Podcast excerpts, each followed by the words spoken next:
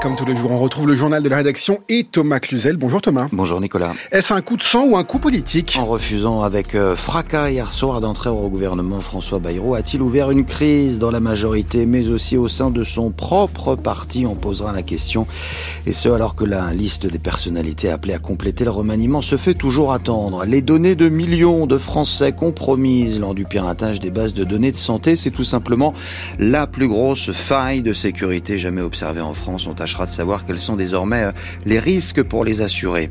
On s'interrogera également avec notre invitée aujourd'hui, Émilie Gaillard, maîtresse de conférence à l'université, sur cette notion de génération future, de plus en plus mobilisée dans les contentieux environnementaux. Enfin, l'actualité à l'étranger, on se rendra tout d'abord en Israël, qui se prépare à un assaut imminent sur Rafah, où sont aujourd'hui coincés près d'un million et demi de Palestiniens. Et puis nous irons également à Moscou, après qu'on a appris ce matin que le seul concurrent sérieux à Vladimir Poutine pour la prochaine présidentielle a vu sa candidature rejetée.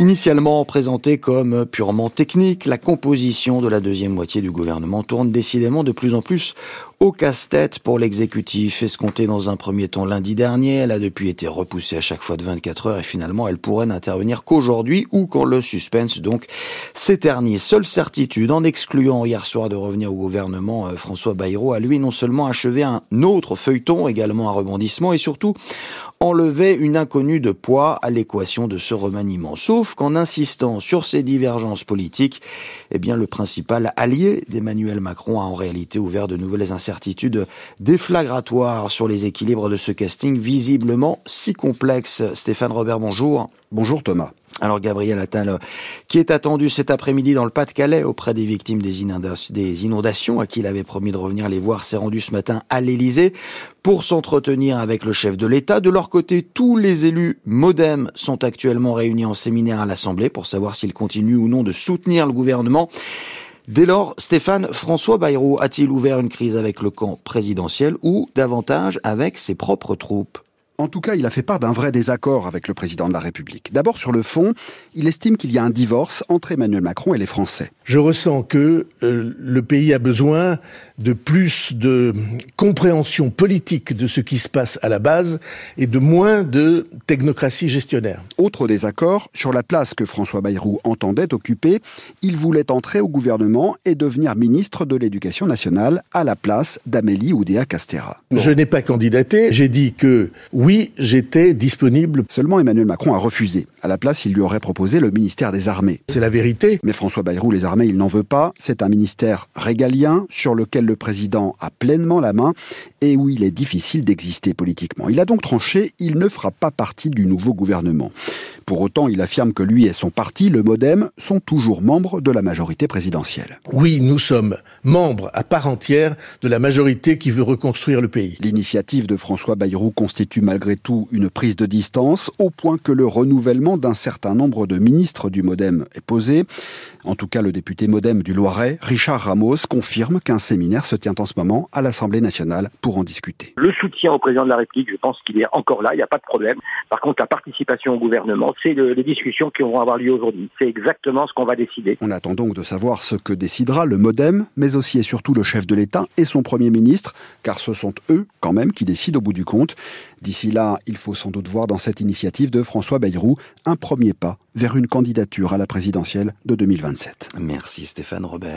Jamais le pays n'avait connu un vol de données d'une telle ampleur. Oui, plus de 33 millions de Français au total sont aujourd'hui concernés par une vaste cyberattaque aux gestionnaires du tiers payant, comprenez euh, ces sociétés servant d'intermédiaire entre d'un côté les professionnels de santé et puis de l'autre les complémentaires. Concrètement, cette fuite de données implique l'état civil, le numéro de sécurité sociale ou bien encore les garanties du contrat souscrit avec l'assureur et à terme le risque non négligeable que ces informations croisées avec d'autres fichiers donnent lieu à des escroqueries, en particulier si elles concernent des remboursements euh, de frais de santé ou bien de possibles usurpations d'identité. Tara Schlegel, bonjour. Bonjour Thomas. Jusqu'à quel point, Tara, faut-il s'inquiéter donc de cette gigantesque cyberattaque?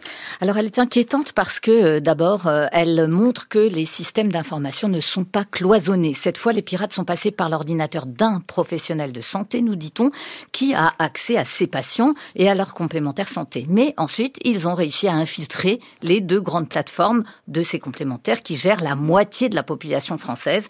L'enquête diligentée par la CNIL devra dire pourquoi la sécurité autour de ces plateformes a cédé. Ensuite, c'est inquiétant parce que plus les pirates ont déjà des données précises quand ils nous écrivent un mail, par exemple, plus on va être enclin à leur donner des informations confidentielles, explique Pascal Ledigol, expert en cybersécurité. Alors vous allez les donner ces données, mais, croyez-moi, il n'y a pas besoin d'être hyper naïf pour ça. Quand vous allez euh, tomber sur un faux site qui ressemble trait pour trait euh, un site que vous utilisez habituellement sur lequel euh, il y a votre numéro de sécurité sociale et ce genre de choses, vous tombez facilement dans le panneau. Les, les sites sont très très bien faits et très très réalistes maintenant. Et il va falloir être très très vigilant parce que le plus grave, c'est que ces données seront revendues à d'autres pirates, poursuit le responsable de WatchGuard France. En fait, derrière, il y, a, toute une industrie aujourd'hui, c'est l'industrie des cybergangs. On sait que ça fait plus d'argent que l'argent de la drogue dans le monde. Parce que vous avez des spécialisations, vous avez des gens qui vont voler de la donnée juste pour la revendre, et vous avez des gens qui vont la voler pour la réexploiter derrière et faire d'autres attaques qui elles-mêmes vont avoir une valeur différente. Dites-vous bien que là, on parle de données euh, individuelles, donc déjà en soi, c'est extrêmement grave parce que c'est les individus qui vont pouvoir se faire pirater, mais chaque individu travaille aussi dans des sociétés. Et ça aussi, c'est des portes d'entrée vers d'autres entreprises qui vont se faire pirater à cause de ça. Voilà, un peu comme des dominos qui tombent en, cascade. Seule mini consolation, la CNIL explique que les informations bancaires et les numéros de téléphone notamment n'ont pas été euh, volés. Merci Tara Schlegel. C'est une autre forme de piratage, mais à l'échelle planétaire cette fois-ci. Oui, l'aveuglement face à l'urgence climatique et pourtant comme un avertissement brutal de plus face au désastre à l'œuvre actuellement. Voilà qu'on apprend que pour la première fois en 2023, la planète a dépassé passé sur 12 mois consécutifs la barre des 1,5 degrés de réchauffement euh, par rapport à l'ère pré-industrielle et la nouvelle année commence tout aussi mal puisqu'avec une température moyenne de plus de 13 degrés, jamais de toute l'histoire un mois de janvier n'avait été aussi chaud. Alors hasard du calendrier, il se trouve qu'hier euh, se tenait à Paris une réunion internationale sur les droits des générations futures, de plus en plus mobilisées justement aujourd'hui dans les contentieux environnementaux. Et pour en parler avec nous, invité de la rédaction à présent, Émilie Gaillard, maîtresse de conférence à l'Université de la Nouvelle-Calédonie, fondatrice euh, du master Génération Future et Transition Juridique à Sciences Bonjour madame.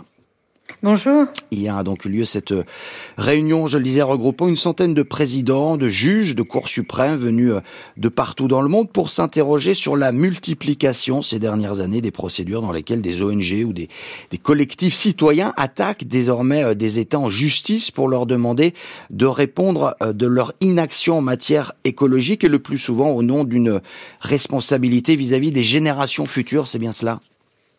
Oui, c'est bien cela. En fait, la réunion qui s'est tenue est historique et est une réunion préparatoire au sommet de l'avenir qui va se tenir à, New York en septembre 2024 à la demande d'Antonio Guterres.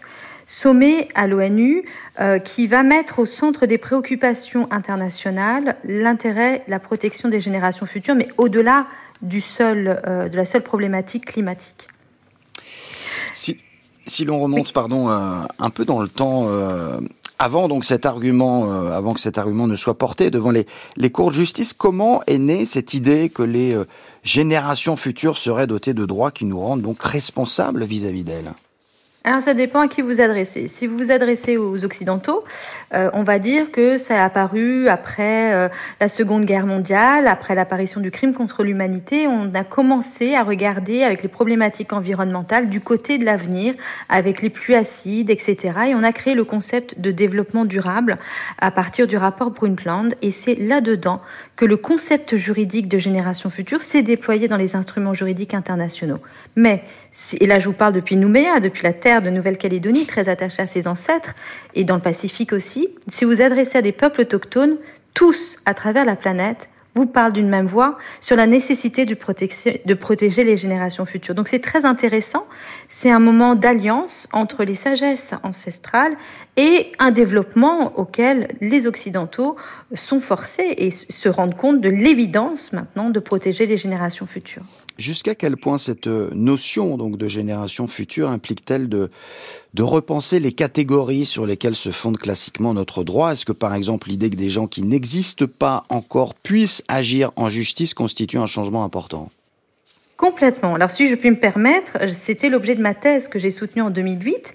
Et en fait, dès que je commençais à faire une recherche, peut-on agir au nom des générations futures? Peut-on défendre les générations futures? Il y avait une voie sans issue parce que le droit est euh, comme il est complètement construit pour les, personnes actuellement vivantes, les sujets de droit. Et donc en fait, tout notre droit, il est conçu en deux dimensions et nous devons créer et intégrer une troisième dimension qui est la dimension transgénérationnelle. Donc c'était l'objet de ma thèse, c'est l'objet de tout mon travail de recherche depuis plus de 20 ans et c'est l'objet des travaux de la chaire d'excellence CNRS Normandie pour la paix de 2019 à 2023. On comprend bien euh, comment cette montée en puissance, donc des questions liées à l'action environnementale, implique aujourd'hui un rapport inédit à la temporalité de la justice. Comment les institutions s'emparent-elles de ces questionnements? Vous évoquiez tout à l'heure ce sommet de l'ONU programmé en septembre, au cours duquel la, une déclaration sur les générations futures devrait mieux définir les questions liées aux générations futures dans l'ordre juridique international. Que faut-il en attendre concrètement? Bah, on le voit déjà, rien que cette réunion euh, montre que c'est un sujet digne d'intérêt. Lorsqu'en 2008, je défendais ce sujet, c'était très méprisé dans les facultés de droit, y compris par les juges. Ce que je vois apparaître, et c'est formidable, c'est qu'il y a vraiment un basculement. Les acteurs du monde judiciaire, les défenseurs des droits à Monaco ont adopté une déclaration euh, des droits des générations futures en présence du prince Albert de Monaco. Les euh, avocats, notamment qu'on a formés avec la chaire Normandie pour la paix, ont adopté une résolution historique le Conseil national des barreaux français sur la question du droit des générations futures. Et on voit que là, les juges également que je suis allée rencontrer, je les ai vus à Stockholm plus 50, on travaille sur l'approche transgénérationnelle des droits de l'homme, euh, fait un questionnement. Donc les esprits sont mûrs. Et là, c'est une réunion historique euh, parce qu'il y a vraiment un programme qui est euh, extrêmement vaste il y a tous les présidents des plus hautes cours du monde, euh, président de la Cour européenne des droits de l'homme, de la Cour de justice de l'Union européenne, de la Cour pénale internationale, etc. Et ils ont une feuille de route. Et cette feuille de route, ils vont la produire parce que c'est aujourd'hui que se font les observations sur ces déclarations sur les générations futures. Et moi-même, je suis experte pour la mission permanente à l'ONU du Costa Rica sur ces questions-là. Donc c'est maintenant que toutes les missions permanentes du monde entier travaillent sur cette question et c'est un indicateur fort d'avoir réuni tous ces présidents de cours, tous ces magistrats du droit international, du droit public, du droit privé, de différents continents sur cette question-là, parce que ça marque l'histoire, et l'histoire de ce droit des générations futures, il entre dans une étape historique. C'est bien noté. Merci Émilie Gaillard, maîtresse de conférence, je le rappelle, à l'Université euh, de la Nouvelle-Calédonie, d'avoir répondu à notre invitation. Merci également à Loïs Guérin pour la préparation. Après Benoît Jacot, l'actrice Judith Godrèche porte plainte contre un deuxième réalisateur, Jacques Doyon, également pour viol sur mineur. les faits, euh, les faits remontent au tournage de La fille de 15 ans, sortie en 1989, lorsque Judith Godrèche, à l'époque en couple avec euh, Benoît Jacot, avait elle-même 15 ans. Julie Paco, bonjour. Bonjour Thomas, bonjour à tous. Alors, cette plainte fait suite à l'interview de la ce matin chez nos confrères de France Inter, un témoignage durant lequel Judith Godrèche est revenue en longueur sur euh, sa relation, celle qu'elle a entretenue euh, durant plusieurs années avec Benoît Jacot lorsqu'elle avait 14 ans et lui 40. Oui, c'est un témoignage très dur où Judith Godrèche décrit le comportement de prédation de Benoît Jacot avec elle, puis avec d'autres actrices mineures. Elle y décrit l'emprise qui aurait été mise en place par le réalisateur, le harcèlement sexuel, les violences physiques et psychologiques mais aussi euh, l'isolement des victimes. Dans son récit, on retrouve ainsi les mécanismes propres aux violences sexuelles, d'après plusieurs spécialistes.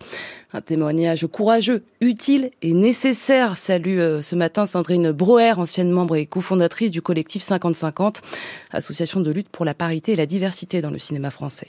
Je pense que sa parole était une parole manquante.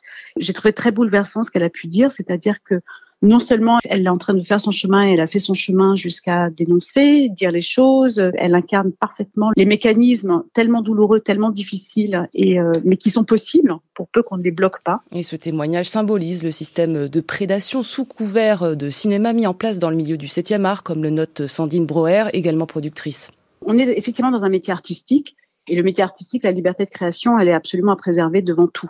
Mais depuis quand la liberté de création vaudrait euh, liberté euh, de prédation? Enfin, c'est pas du tout la même chose. Il faut juste cesser d'accepter cette confusion. Je pense qu'on est à l'image de la société et dans nos métiers, peut-être qu'il y, a des facteurs risques euh, accrus. C'est déjà le fait qu'une comédienne, mais c'est vrai pour les comédiens aussi, sont forcément objetisés par leur métier. Le collectif 50-50 a donc proposé au CNC, au Centre national du cinéma, une série de mesures à mettre en place sur les tournages, dont une séance de sensibilisation obligatoire pour les employeurs et personnels d'encadrement. Son suivi conditionne aujourd'hui les aides attribuées au long métrage, un dispositif mis en place depuis 2021 et étendu à l'ensemble des équipes travaillant sur les tournages depuis le début de l'année seulement. Merci Julie Paco. Vous écoutez France Culture, il est 12h45, c'est la suite du journal avec vous Thomas Cluzel. Après qu'Israël a rejeté hier la proposition de trêve présentée par le Hamas, qualifiée de délirante par le Premier ministre Benjamin Netanyahou.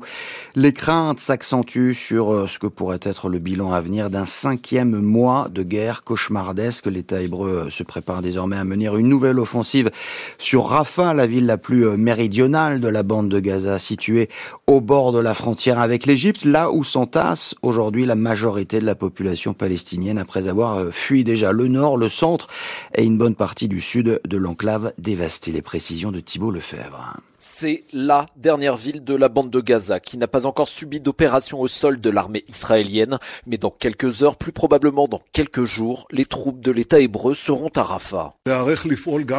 Nous avons donné l'ordre à Tsahal d'opérer à Rafah et dans les deux camps de réfugiés du centre de la bande de Gaza. Ce sont les derniers bastions du Hamas. Tsahal agira dans le respect du droit international et permettra à la population de quitter de façon sécurisée les zones de combat. Rafah, c'était 280 000 habitants avant la guerre, cinq fois plus aujourd'hui. Des déplacés qui vivent sous des tentes, manquent de tout, subissent des bombardements réguliers, mais qui jusqu'à hier soir se pensaient à l'abri des combats.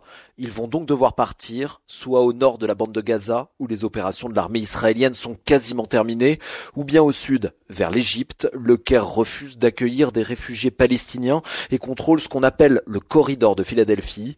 14 km de long, 100 mètres de large, une zone tampon à la lisière entre les deux territoires et qui, dans les prochains jours, devrait être au cœur des échanges diplomatiques. Malgré les innombrables soupçons de manipulation, des dizaines de millions de Pakistanais ont commencé à voter ce matin pour des élections fédérales et provinciales. Un scrutin euh, déjà terni par la violence. Deux morts ce matin dans une explosion près d'un bureau de vote et cinq membres des forces de sécurité tués dans une attaque. La veille, ce sont 28 personnes qui avaient trouvé la mort dans deux attentats à la bombe. Et puis la régularité même de ces élections se trouve également questionnée après que le très populaire ex-premier ministre Imran Khan a été empêché de se présenter. Son parti n'a d'ailleurs pas pu mener euh, campagne décimée par les arrestations et les défections forcées de quoi a priori ouvrir une voie royale un quatrième mandat pour Nawaz Sharif, 74 ans, lequel bénéficie par ailleurs du soutien indispensable de l'armée. Sans surprise, en Azerbaïdjan, l'autoritaire président Ilham Aliyev, vissé à son fauteuil depuis 2003, a lui été réélu hier avec plus de 90% des voix. Un scrutin qualifié de farce par les partis d'opposition qui avaient choisi de le boycotter. Et puis, c'est également sans surprise qu'on a appris ce matin que le seul aspirant à vouloir s'opposer frontalement à Vladimir Poutine lors de la prochaine présidentielle en Russie a vu sa candidature rejetée par la commission électorale. Sylvain Tronchet, bonjour. Bonjour Thomas. Alors même si ce vétéran discret de la vie politique avait analysé les espoirs des opposants à la politique du Kremlin, le rejet de sa candidature était évidemment attendu. Restent donc trois autres candidats en face de Vladimir Poutine qui tous soutiennent peu ou prou sa politique, ce qui veut dire que le pouvoir en place ne cherchera même pas à donner à ce scrutin un semblant de légitimité démocratique. Malgré tout, Sylvain, ce casting révèle aussi une certaine forme de nervosité de la part du Kremlin. Oui, clairement, hein, parce que jusque-là, euh, toujours sous l'ère Poutine, il y avait eu au moins un représentant de l'aile libérale à la présidentielle, parfois taxé d'être une marionnette du Kremlin, mais les apparences, si l'on peut dire, étaient sauves. Et cette année, donc, il n'y en aura pas après la disqualification aujourd'hui de Boris Nadiejdin. Élimination sans surprise. Hein, euh, la commission électorale avait euh, opportunément fait fuiter quelques informations ces derniers jours, expliquant que parmi les signatures de soutien obligatoires hein, déposées par le candidat d'opposition, elle avait relevé de nombreuses irrégularités, des signatures de personnes décédées, disait-elle, des erreurs administratives, ce qu'elle a donc confirmé ce matin devant le candidat Boris Nadiejdin en personne était venu défendre son cas devant la commission avec la verve qu'on lui connaît maintenant. Il faut comprendre que ce n'est pas moi qui me tiens là. Derrière moi, il y a des centaines de milliers de citoyens russes qui ont signé pour moi. Derrière moi, il y a maintenant des dizaines de millions de personnes qui allaient voter pour moi. D'après tous les sondages, je suis deuxième derrière Poutine. Et vous, vous me parlez de 11 personnes décédées ou de passeports erronés? Voilà, des mots forts, mais qui n'ont absolument pas infléchi une commission électorale réputée très proche du pouvoir. Boris Nadiejdin a annoncé immédiatement qu'il allait faire appel de cette décision devant la Cour suprême qui, elle non plus, n'est pas réputée pour s'opposer au Kremlin. Il n'y aura donc euh, probablement que quatre candidats à la présidentielle. C'est très peu. Ça n'était arrivé qu'une seule fois en 2008, depuis euh, la fin de l'URSS. Les trois concurrents de Vladimir Poutine n'étant pas à proprement parler, effectivement, des opposants farouches pour le maître du Kremlin. La voie est donc désormais totalement libre pour un cinquième mandat. Merci Sylvain Tronchet en direct de Moscou. On termine avec un mot rapide du temps pour cet après-midi. Couvert et humide sur l'ouest et le nord. Seules les régions méditerranéennes resteront à l'écart avec globalement de belles éclaircies. Quant aux températures, elles seront comprises entre 12 et 19 degrés. C'est la fin de ce journal. Il était réalisé par Nicolas Paumet et à 18h, vous avez rendez-vous avec Stanislas Vazak pour le prochain journal de la rédaction.